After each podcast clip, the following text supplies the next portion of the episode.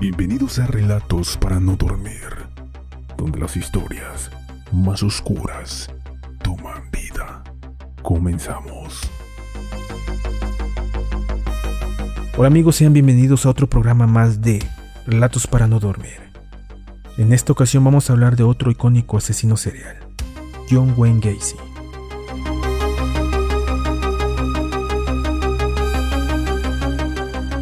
Definitivamente Estados Unidos es un país curioso. Su influencia es innegable sobre nuestra cultura, y sin embargo, hay aspectos muy sombríos en su idiosincrasia. Y a muchos nos puede resultar incomprensible, en este caso, elevar al nivel de celebridad a alguno de sus peores criminales. Ha sido costumbre durante décadas. Así lo evidencian casos como el de Ted Bundy, David Berkowitz, Charles Manson, Jeffrey Dahmer o Kane. Pero dentro de este grupo de asesinos célebres, uno de los más famosos es sin duda John Wayne Gacy, el payaso asesino. El hecho de que un sujeto que se disfrazaba de payaso fuese un asesino en serie bastó para despertar la imaginación de muchos guionistas, sedientos de material para sus proyectos relacionados con el género de terror. Esto era demasiado tentador. Toda aquella película de terror que incluya payasos homicidas ha sido influenciada por la grotesca imagen de John Wayne Gacy. Gacy nace el 17 de marzo de 1942 en Illinois, Chicago. Él, sus hermanas y su madre sufrían de abusos por parte del padre, John Samuel Gacy, un tipo violento, alcohólico y muy autoritario. Desde muy pequeño John Wayne Gacy aprendió a temerle al cinturón de cuero de su progenitor. Con los años, el pequeño John trató de ser siempre complaciente. Era inteligente, despierto y participaba constantemente en las actividades escolares. Sin embargo, su padre lo ignoraba y denigraba constantemente, pues notaba que su hijo tenía ciertos modos un tanto afeminados. Era tanto el rechazo que le provocaba a su propio hijo, que comenzó a tratarlo de marica, niño de mamá o simplemente estúpido. A los nueve años, algunas fuentes aseguran que Gacy fue violado por un amigo de la familia, pero este lo negó varias veces. A los once años, Gacy recibió un fuerte golpe en la cabeza con un columpio, lo que le provocaría constantes desmayos durante varios años, además de jaquecas insoportables. Su padre pensó que estaba fingiendo y que lo hacía para llamar su atención. Solo cuando cumplió 16 años, John fue llevado al hospital después de sufrir un ataque de epilepsia. Se le detectó un coágulo en el cerebro y comenzó a recibir tratamiento. Pero aún así, su padre no le creía. No pudo terminar la secundaria. Sin embargo, eso no fue impedimento para que Gacy triunfara en la vida. A pesar de ser un joven regordete, poco agraciado y de baja estatura, era muy simpático, listo e inteligente. Siempre lograba que se le abrieran las puertas pues incluso poseía cierto carisma y era muy dominante. En vista de que la relación con su padre no prosperó, decidió viajar a Las Vegas en busca de un trabajo. Fue difícil, pero finalmente consiguió empleo en un depósito de cadáveres. Era muy trabajador, responsable y un obsesivo por la limpieza. Así que se ganó la confianza y respaldo de sus jefes. Podían contar con el joven y servicial guion para todo, pero había algo que motivaba a Gacy a permanecer en aquel trabajo. Ver cadáveres cerca le despertaba gran curiosidad, sobre todo si se trataba de adolescentes. En algunas biografías se asegura que practicó necrofilia con alguno de los cuerpos, pero él lo negaría en todas las entrevistas posteriores a su detención. Gacy estaba empeñado en triunfar. Se graduó y se unió al ejército, en donde solo estuvo un tiempo. Sin embargo, solía pavonearse asegurando que había estado en Corea. Algo absolutamente falso. Era un mentiroso patológico y descarado, siempre tratando de impresionar a las personas. También era cleptómano e intolerante a la frustración. Siempre creía tener la razón y nunca se daba por vencido en una discusión. Estos dotes lo llevaron a convertirse en un sujeto sumamente egocéntrico, con un deseo obsesoso por controlar a los demás. Algunos decían que era brillante haciendo negocios y escalando a nivel social. Era constantemente ascendido en sus puestos de trabajo e incluso llegó a tomar un cargo directivo en una empresa de zapatos. Fue vicepresidente de Gacy's y gerente de un local de la cadena de comida rápida Kentucky, en Iowa.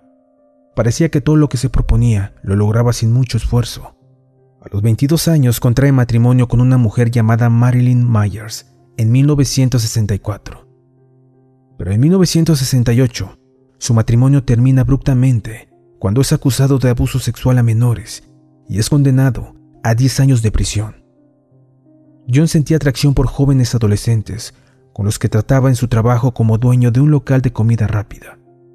Gacy se vio involucrado en una seguidilla de situaciones sumamente embarazosas relacionadas con adolescentes.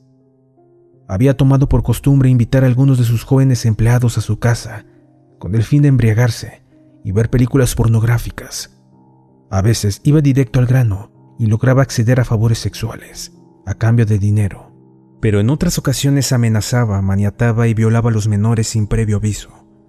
Por aquel entonces Gacy era candidato a la presidencia de la Cámara de Comercio, por lo que sabía que debía tener cuidado con lo que hacía.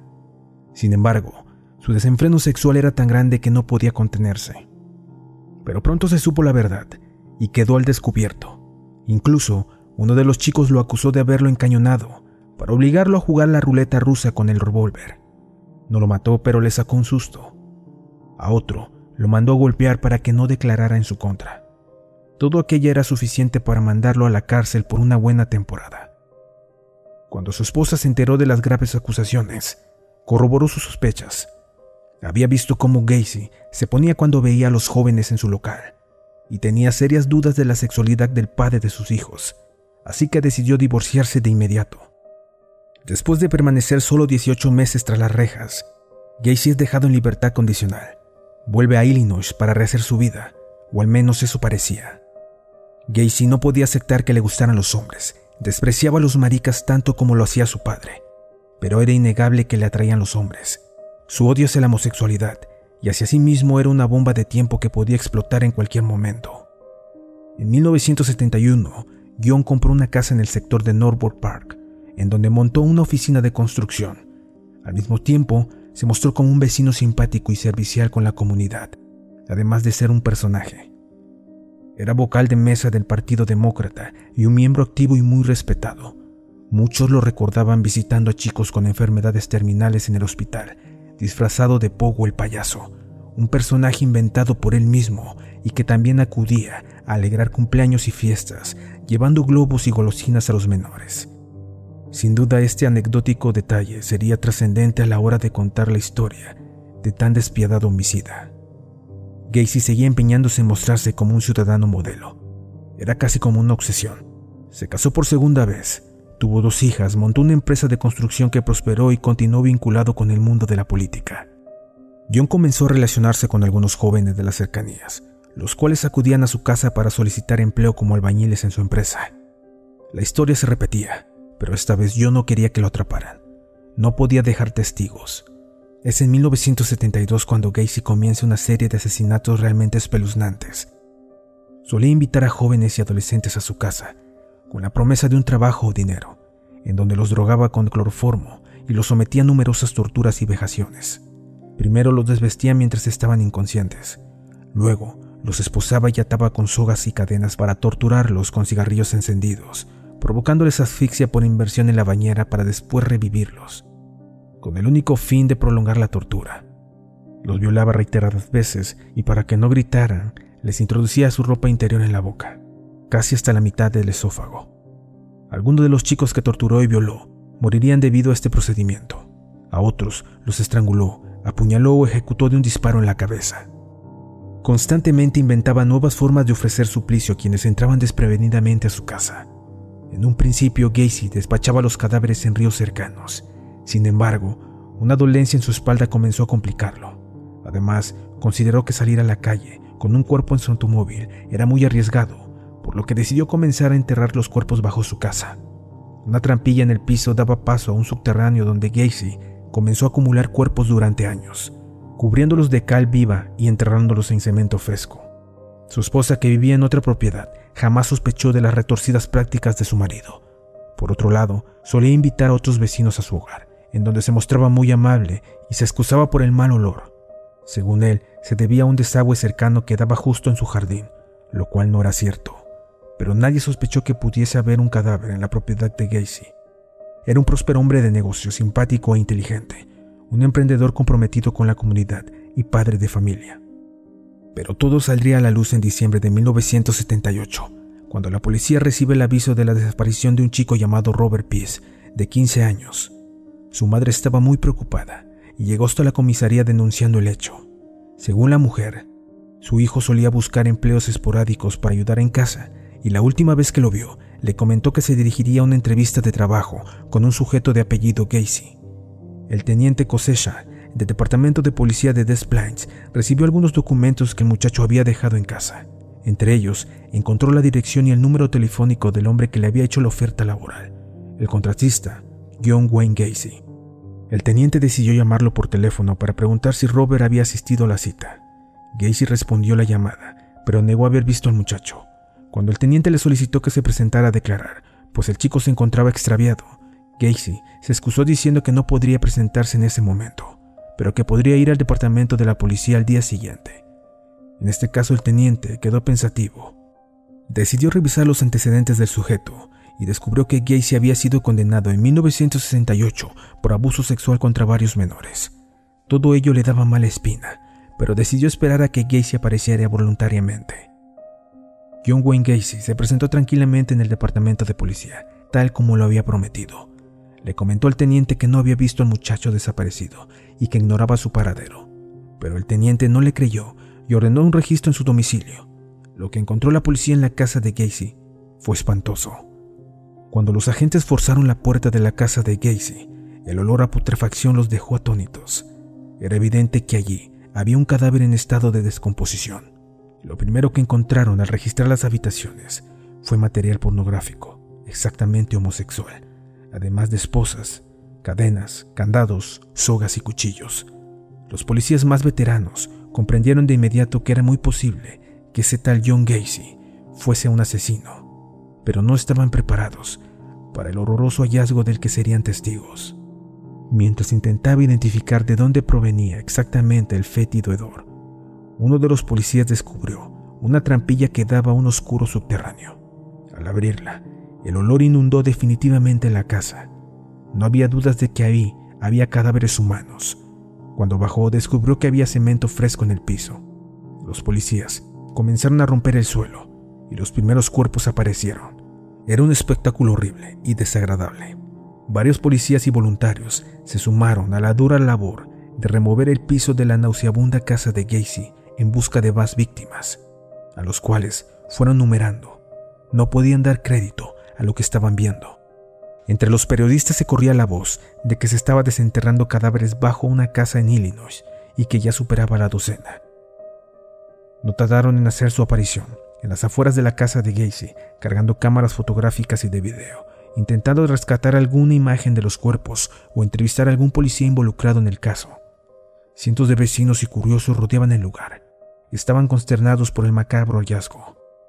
Les parecía inconcebible que un sujeto amigable como John, dueño de su propia empresa, fuese un asesino serial. Claro, que habían visto entrar y salir a varios jóvenes desde su casa, pero se suponía que les conseguía empleo, no que los asesinaba. Se encontraron un total de 28 cadáveres bajo la casa de Gacy, la cual fue completamente destruida en busca de más restos. Otros cinco cuerpos fueron hallados en el río de Spline, después de que Gacy reconociera haber asesinado a 33 personas en total.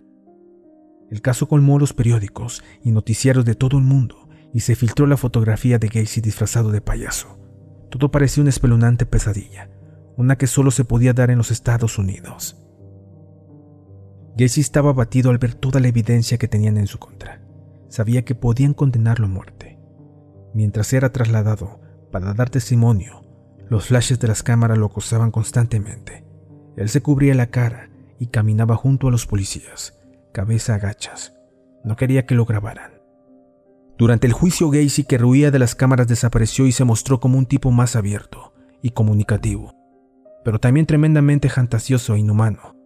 Esbozando una sonrisa, dijo el jurado que aborrecía a los homosexuales, que no valían la pena, que no tenía tiempo para tener amantes mujeres, pues con ellas había que filtrear antes de tener sexo, y él era un hombre ocupado, de negocios, sin tiempo para ello.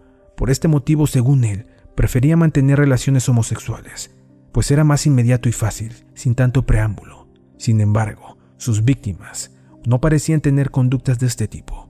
Parecía que Gacy trataba de justificar sus actos de una forma ridícula. Evidentemente se trata de un depredador sexual, incapaz de aceptar su propia homosexualidad, y al que solo le importaban sentir placer por medio de las más abominables prácticas. Le daba absolutamente lo mismo si sus víctimas eran o no homosexuales, y aunque así hubiese sido, no tenía ningún derecho a abusar de ellas y asesinarlas. La actitud despectiva con la que se refería a las víctimas solo logró despertar la antipatía del jurado. Casey era un verdadero monstruo y parecía no enterarse. Los psicólogos y psiquiatras no llegaron a un acuerdo sobre si el acusado padecía algún desorden de tipo mental, pero sí concluyeron que el hecho de violar y torturar a sus víctimas representaba para Gacy la mejor forma de denigrar a quienes, según aseguraba, parecían o eran homosexuales. El abogado insistía en que su cliente sufría de locura temporal y que varias de las muertes se habían producido por asfixia, mientras se realizaban juegos sexuales consensuados. Sin embargo, Gacy no estaba loco ni parecía de trastornos que lo hicieran imputable. Tampoco se creyó la hipótesis de que las prácticas sexuales fueran consensuadas o por dinero, pues los jóvenes habían sido sedados y amordazados. Antes del veredicto final, se presentaron a declarar dos muchachos que solían dormir en la casa de Gacy. Curiosamente no los mató, aunque sí les pidió ayuda para acabar algunas fosas en el subterráneo de su casa, supuestamente para buscar una filtración. Jamás supieron lo que cerca que estuvieran de terminar dentro de aquellos agujeros que ellos mismos se habían cavado. Los especialistas concluyeron que se trataba de un psicópata extremadamente egoísta, sádico, cruel, calculador y sin emociones. Fue condenado a 21 cadenas perpetuas y 12 penas de muerte el 13 de mayo de 1980, aunque pasaría al menos 14 años tras las rejas antes de que se cumpliera la condena. Mientras estuvo en la cárcel, Gacy solo supo de fama. Sus fotos, disfrazado de payaso, aparecían en todos los periódicos generando un tremendo impacto y su caso había sido calificado como uno de los más espeluznantes de la historia de los Estados Unidos. Es más, hasta el momento, Casey era el asesino en serie más prolífico del país. Recibió propuestas de matrimonio y varias visitas de personas completamente desconocidas, las cuales querían tomarse una fotografía con él o comprar alguno de los cuadros que pintaba en la cárcel. Semanalmente recibía cientos de cartas de fans que querían conocerlo, poco a poco, el payaso asesino se convirtió en un superestrella del mundo del crimen, un asesino de culto, y lo asimiló bastante bien, gozaba de su fama. No solo psiquiatras, psicólogos, detectives y periodistas pedían hora para entrevistarse con él, sino que también escritores, directores de cine y músicos de bandas de rock deseaban conocerle e intercambiar algunas palabras. Gacy se había convertido en toda una celebridad. John Wayne Gacy no demostró jamás arrepentimiento por sus terribles crímenes. Una de sus famosas entrevistas transcurrió cuando fue interrogado por el famoso investigador del FBI llamado Robert Ressler. Ambos se conocían, habían sido vecinos desde niños. Era paradójico que dos de las más emblemáticas figuras del crimen y la investigación criminal respectivamente hubiesen vivido su infancia a solo un par de manzanas. Gacy se mostró como un sujeto afable y simpático en la entrevista, pero Ressler aseguraría más tarde que se trataba de un hombre sumamente peligroso capaz de atraer a su víctima como lo hace a una araña, y cuando ésta se daba cuenta de que había caído en la red, ya era demasiado tarde. Durante toda su estancia en la cárcel, Gacy siempre trató de justificar sus crímenes y jamás demostró arrepentimiento. Es más, solía enfadarse con su abogado por no idear una estrategia que lo librara de la pena de muerte. Solo le preocupaba de salir con vida de aquel proceso y se mostraba completamente insensible ante el llanto de los familiares de sus víctimas. Según él, era todo un montaje, un teatro, ni siquiera se molestaba en simular, ni siquiera pidió disculpas. Fue ejecutado el 10 de mayo de 1994. Cientos de personas salieron a la calle para celebrar dicho acontecimiento. Casey se había convertido en un personaje tan infame que su ejecución supuso un alivio para toda la comunidad. El fin de una horrible historia. Las últimas palabras de John Wayne Gacy solo demostrarían una vez más su intratable arrogancia. Bésenme el culo pero Gacy seguiría siendo recordado. El apellido Gacy es obligatorio en cualquier compendio que trate sobre asesinos seriales, y su caso es reconocido como uno de los más terribles de la historia criminal. Su cerebro fue donado a la ciencia para el estudio de la mente criminal y psicópata. En el imaginario colectivo la imagen de un payaso asesino forma parte de un estereotipo clásico de terror, aunque pocos saben que realmente existió uno. Pennywise, el payaso asesino de la película It, basado en la obra de Stephen King, es un ejemplo claro de su influencia en la cultura popular. Los trajes originales de Pogo el payaso y uno de sus autorretratos fueron comprados por vocalistas de la banda Korn, Jonathan Davis, conocido coleccionista de artículos usados por verdaderos asesinos en serie. Otro músico que posee una de las obras de arte del afamado criminal es Danny Field, de la banda Cradle of Fear. Por último, varios años después se encontraron ocho cuerpos humanos enterrados en las inmediaciones de la casa de la madre de Gacy. No se ha llegado a una conclusión de vida, principalmente a la falta de pruebas, pero al parecer Gacy habría cometido más asesinatos de los que finalmente confesó, a menos que se trate de una macabra coincidencia. Si te ha gustado el programa de hoy, espero que nos sigas. Muchas gracias por tu atención y que tengas una excelente noche.